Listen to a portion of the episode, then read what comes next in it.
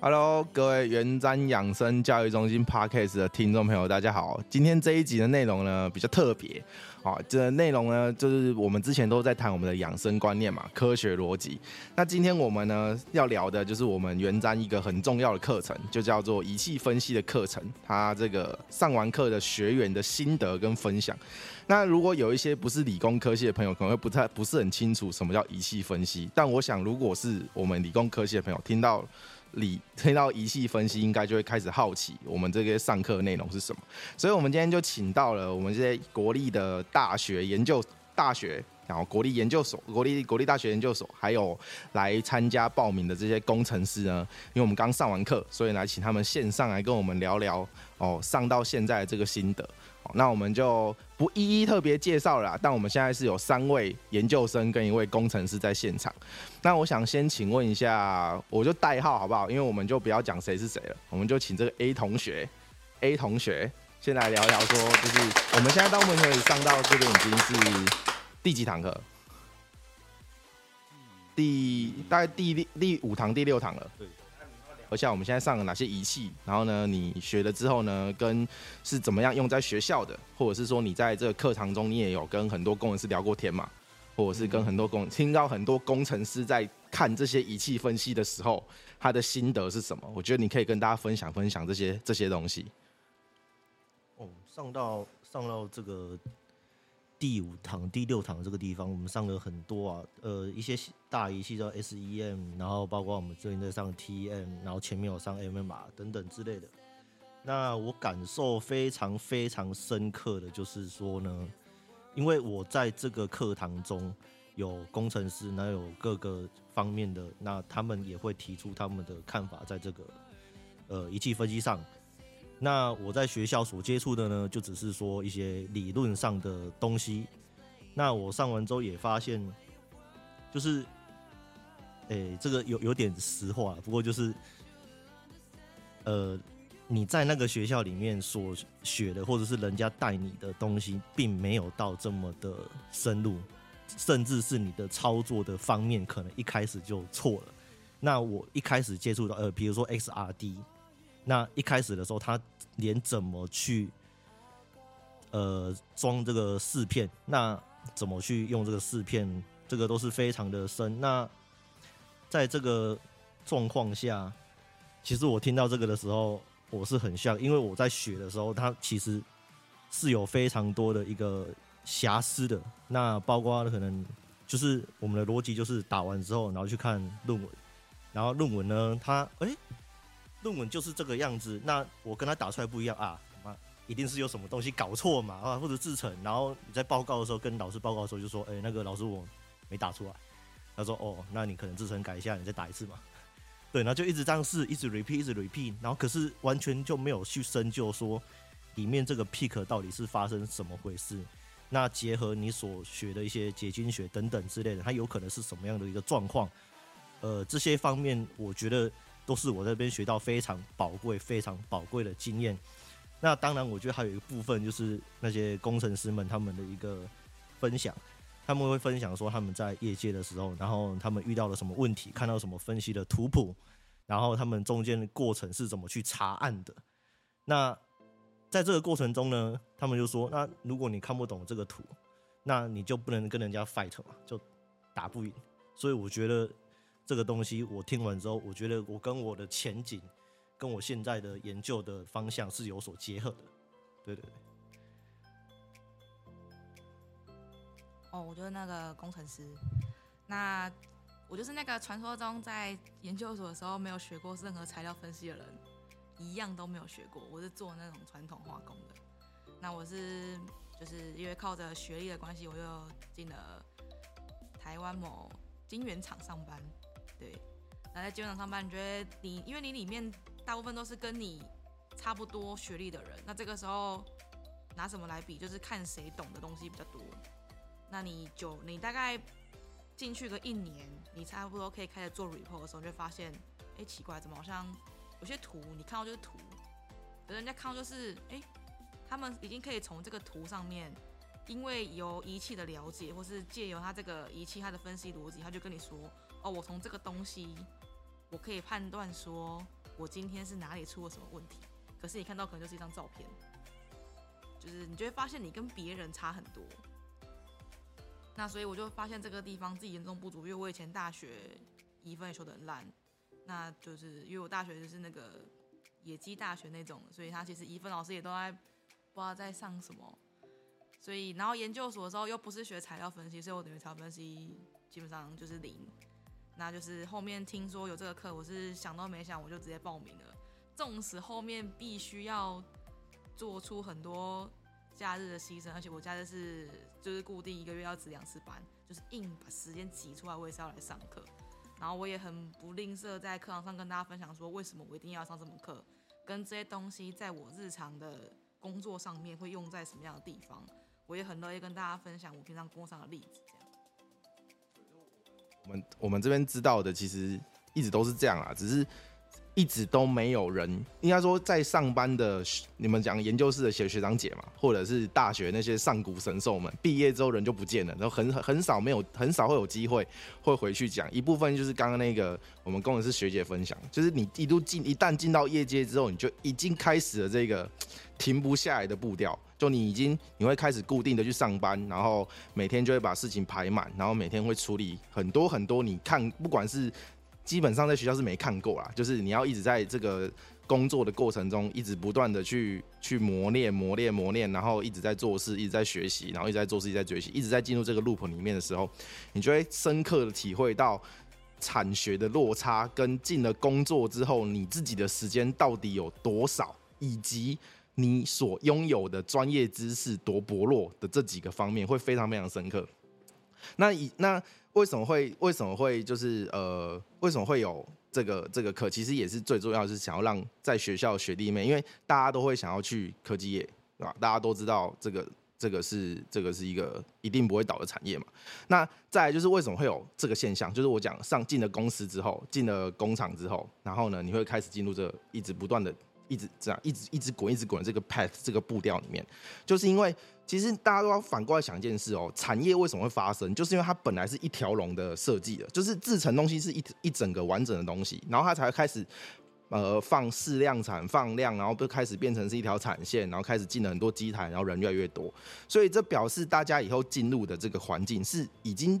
整个是完整的流程之后，它才变工厂的，它不可能是先踹出一个东西之后，然后先有一帕，然后。再另外发再出来不可能，所以如果在在学校的时候，你没有先把这样子的基础打好，你要光靠学校这些已经很难得把重要的理论不停的精精炼，然后把时间都塞进去，然后你还是只能学到这些东西，因为学东西真的太多。那你你你你如果没有办法再多就是假假日或者是自己安排时间去学这样子的课程，其实你光要把自己校内的东西吸收完，然后你就已经。你就你就可能已经没有没有没有那么多的时间在学东学别的东西的情况底下，你要再用这样的状态进到业界，就会等于是进入一个新的从头练起的循环，那会非常非常痛苦。那我觉得以前我们不知道怎么跟大学的学弟妹讲，可是今天刚好有两个，一个是刚从大学毕业，那那两个都是啊，两个都是，我觉得就可以跟大家聊聊，就是以前听不懂学长姐在说什么，现在你应该听得懂学长姐在说什么。要不要跟我们分享一下心得？我是其中一位啊，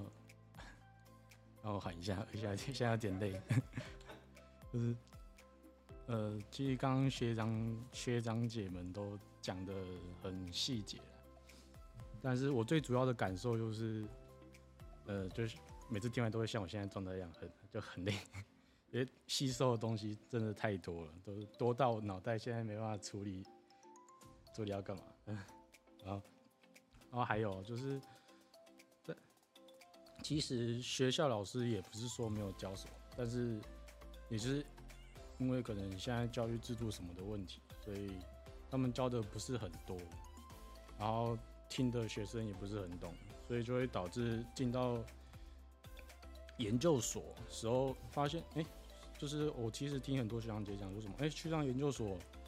什么要多学一堆东西，为什么还要跑到别的系所去上课？然后，然后什么每次 meeting 都被教授骂到翻掉什么的，都骂出屎尿来，真的。就是感觉很恐研究所是个很恐怖的东西。那那这些话都是都其实都只是，就我都只当过听过一个故事而已，就是没有实际的去感受到为什么会这样子。那其实有幸啊，那个经过这几次仪器分析的课程，就是因为我们说是上课了，但是其实因为很多在业界工作嘛，其实就很多就其实很像研讨会内容。那其实就了解到为什么有些事情他必须要这样子去臭骂你，而不是好声好气跟你讲，或者是一些微博，就是为什么研究所会那么恐怖原因，就是大概能够了解到这件事情，啊，也对未来的方向有一种更确信的感觉，这样。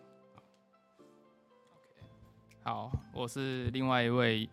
哎、大学刚毕业的学生。那在前面几位就是工程师啊，还是学生有分享。那我其实在我自己的经历上，就是确实学校不会讲到那么多有关于仪器分析的课，或者说不会讲到那么深的一些，哎、制程上的探讨。其实学校给我们就是很基础的理论介绍。其实我们不知道仪器分析实际上真的是运用在在市场上，你可以真的帮助到你很大的帮助。你会学会分析，你看得懂那呃仪器分析的细节，看得懂图，你就知道哎、你制程上出了什么问题。所以前面几位的学长学姐都实际跟你分享说仪器分析有多么重要。那实际上如果你听了很多。诶、你分享、诶听很多之前或者第在某些一些平台上说，诶、你工作进去再学就好啦。可是你有那么多时间吗？你进到诶进到工作的时候，你可能诶听听说是三个月的学习期啦，不过实际上你一个月后，其实你就要有一点自主能力去解决一些实际上的问题。所以你时间上没有那么多可以来学习这些仪器分析的探讨，所以我也是很幸运能够来到这个仪器分析的研讨会上。那我听了学长们、学姐们的在工作上分享，其实能够在让我进到研究所之前，能够有一个就是。诶，让我知道我真正该学习什么，在我实验上能够有什么事情是让我能够很好的帮助我实验的进行，所以我很幸运来到这里，能够让诶跟学长们一起学习，谢谢。好，其实刚刚我觉得焦点应该要放在这两个刚大学刚毕业的学生身上的心得，不是要放在他们俩身上，是放在他们俩讲刚刚讲话。其实如果说有平常有在跟学弟妹讲话的学长姐们，应该会觉得说这这种话基本上不太会从刚毕业的学生里面讲出来。因为他们这个时间点大概就只会担心自己要要去哪个地方念书，然后呢要念什么，其实也不是很 care 自己的研究方向。那他可能都会跟你说，反正上了再说，进去再努力。那学长他肯定会跟你说，哎，有些学长姐都跟我们说，进去之后要好好学，大概就这个层次的问题。所以其实虽然他们两个可能没有意识到，可是这个如果有平常有在跟学弟妹们聊天的工程师，应该就会觉得说，他们已经开始进入到至少会去思考，我现在在做这个东西要怎么样接到后面。那这也是我们为什么会希望。不管是研究生也好，还是说他准备要进入职场的的新鲜人也好，能够来上上这个课程，原因就是因为有些事情其实说白了就是进去再学就来不及了。这个这个这个不能说是不见棺材不掉泪了，是哎进去就看到棺材了，进去就看到棺材了，对啊，因为我说了嘛，我们是工厂，工厂这种东西步调就是一直进去，你每天就是有产能的压力，每天就是有机台的会发生的异常你就是要马上去排解掉。之前那个有一个学姐也是分享嘛，你说凌晨诶、下班前六点发生的事情，你就是要当天把它处理掉，否则你那一个单那一个单就是会没办法，就是大家都卡在你这一站，那你就不用做了。那一天就几十万美金的的数量在那边跑，所以这种工作压力是坦白说是高压的。可是之所以会有这个课程的设计，就是高压是没错，但是如果你有一定程度的专业能力，基本上高压对你来说，并不会造成非常强烈的身心上面的这种破坏，因为你就是会嘛，你会，你只是做了累。那你做的累，我们原站要教你一堆方法，让你能够调整你自己的身心平衡，让你的身心很快速的平衡回来。其实你就可以一直稳稳的、稳稳的，在在你该拼搏的年纪去跟人家拼搏，然后呢，在这个过程中又能够继续精进自己的专业能力，你就可以在你的自成站点，甚至是将来有有些学有些我的同学还说学一学之后有想去挑战自成自成整合，对吧？因为这就是这样嘛，以前没有学到，你现在学到了，视野不一样了，你就知道，你就自然知道哦，自成整合的自成整合要的是什么样子的能力，或者是 R D 他要的是什么能力？不然为什么有些校系、有些实验室啊不就进去了，他就是进 R D，你问他为什么，他也不知道为什么，因为他研究方向就是这样，他就是从头到尾都做，都从头到尾都做，只是他在里面他不知道，他不知道怎么跟你讲，所以他只好跟你说啊，就就念嘛，就做嘛。所以这个这个这个场合，其实刚刚两个这几个学弟妹有讲到，我们有很多的不同产业的人在这个地方学习，所以在一个 case 上面，大家就会很踊跃的去提出自己的意见，或者是会去提问，然后我们就会去做。其实对，就是他其实讲课程，可是他就是研讨会，就是会去讨论说这个 case 在仪器分析上面要怎么去用。然后才会说，之前有一个我们在代工厂的屏屏保工程师，就听完之后回去就把两个月、两个礼拜没办法解决 case 解决掉了。对，因为视野不一样，对吧？所以这部分就是我们在设计这个仪器分析课程里面一个很重要的东西啊。所以真的很很欢迎大家，就是如果有这个机会，其实进来听听，都会对你自己的专业。会有很大很大的帮助。那我想再请问一个问题，因为我们那个 p a c k a g e 的时长微让我们就是这一这一集，我们就问这个最后这这一个问题。那你们在上这么多堂课里面，你印象最深刻的内容是什么？不管是心得分享，还是说工程师的分享，或者是仪器分析的设计，有没有做让你们觉得印象最深刻的例子或者是故事，要跟大家讲讲？我来讲一下好了，嗯，其实我学最多的反而是未来如果我要使用各种仪器的操作手法，呃，比如就是执行长一直强调的一点就是，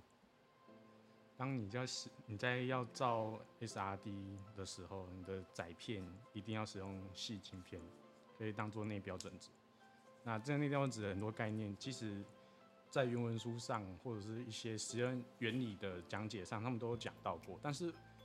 但是你看了，你只知道那标准值，但是你不知道用什么去当那标准值。那这里就有提供一个算蛮明确的答案，我认为就是你可能可以参考。对，我觉得这一段话在。如果有研究生在做 在做这件事情的人，应该就知道这句话多重要了。因为很多人就是反正放了嘛，就进去嘛。那出来之后呢，我在套装软体按按拉一拉嘛，反正不准的把它拉到准嘛。啊，拉不到准的就当做没看到嘛，就说是反正机台误差嘛。难怪每次都会被仪器分析的那仪器的那个管理者骂嘛，对不对？你们有去送那个仪器分析的时候，然后仪器分析跟你说啊，你们你们这样可以测吗？这样有这个问题吗？会就是，他就说啊，你这个这样可以测吗？但是其实如果你这不是很懂，你也搞不太清楚。你说，哎，我也不知道，你 就叫硬测，你就叫硬测，对不对？因为我以前在做研究就是这样，就有一次我送了一个试片进去，他说，哎，你这看不到吧？然后你那时候什么都不懂，呃，可是我们老师叫我测，然后就他说，你们老师叫你测，你们老师叫你看什么？那你就跟他说，我们老师想要看什么？他说啊，看不到了，不信我弄给你看，他弄一次给你看，说就看不到啊，所以他就直接跟你说，你们老师不是很懂这一台。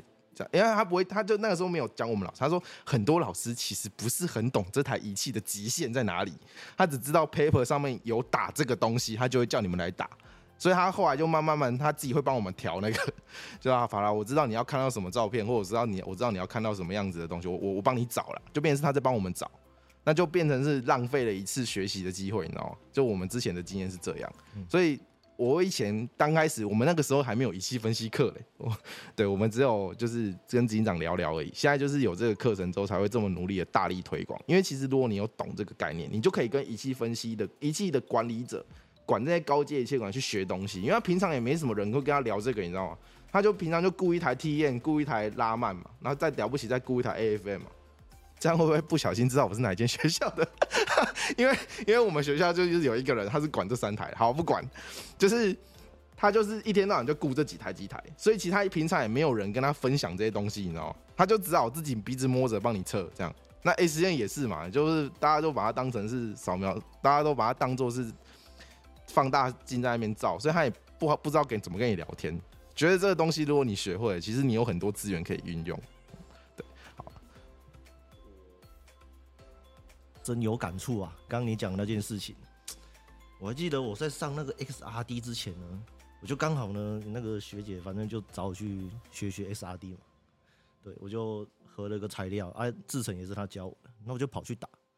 打完之后呢，我就看着那张图一点问号，那我就问那个学姐，学姐就跟我讲说呢，说她去年有去打了，可是她打不出来，对，可是这个疑问呢，她一年都没解决，那我就。那时候其实有点傻眼，我想说，哎啊，一年的没解决，那难道换我来做这个制程，我就能解决它吗？之类的，所以我就跑来学。那学学呢，听听，我觉得越听越不对。然后我就跟那个执行长讲我的制程怎么样怎么样。那我希望达到的是一个纳米等级的一个打出一个纳米等级的一个 pick 这样。然后执行长就说，他说纳米等级 XRD 耶，你决定他打得出来吗？他说，那你这个 pick 应该是很 bro 吧？我说对。我就把我的桶拿出来看，对，就长这样，有点很波，根本就是 grain size 很小，我就傻眼，我想说，哇，这个这么简单的一个观念，可是它很重要，可是别人却可能一两年都没有办法去解决它，然后没有这个观念，然后去得知这个真相，然后就一直放着，一直放着，然后我学了这个课之后，我学到了，我就说啊，这个把你打不出来，这边。就不会浪费时间。对啊，对啊，对啊。然后所以那时候执行长又也有去建议我说，那你就去打打，然后叫我先去打打 SEM，然后去打一下，或者是甚至去打 TM。然后说哦，所以知道怎么用哪一种分析仪器，我觉得在这堂课我也学的非常多，我觉得非常重要。好，那因为我们时长关系，我觉得。下一集我们就可以来聊聊一些仪器分析的过程中呢，大家都有做研究的经验，你是怎么样被软磨硬泡，然后想尽办法把那些东西弄出来这个过程，我觉得这就是一个很心很不能讲心酸呐，但有时候像你说，你知道答案之后，你就会笑笑的说：“天哪，这种事情我可以搞两个月这样。”对，因为我刚刚讲完之后，我心里面有又冒出另外一个故事，所以这部分我们可以下一集再继续聊哦。然后我们今天的那个 p a r k 就到这边，谢谢大家。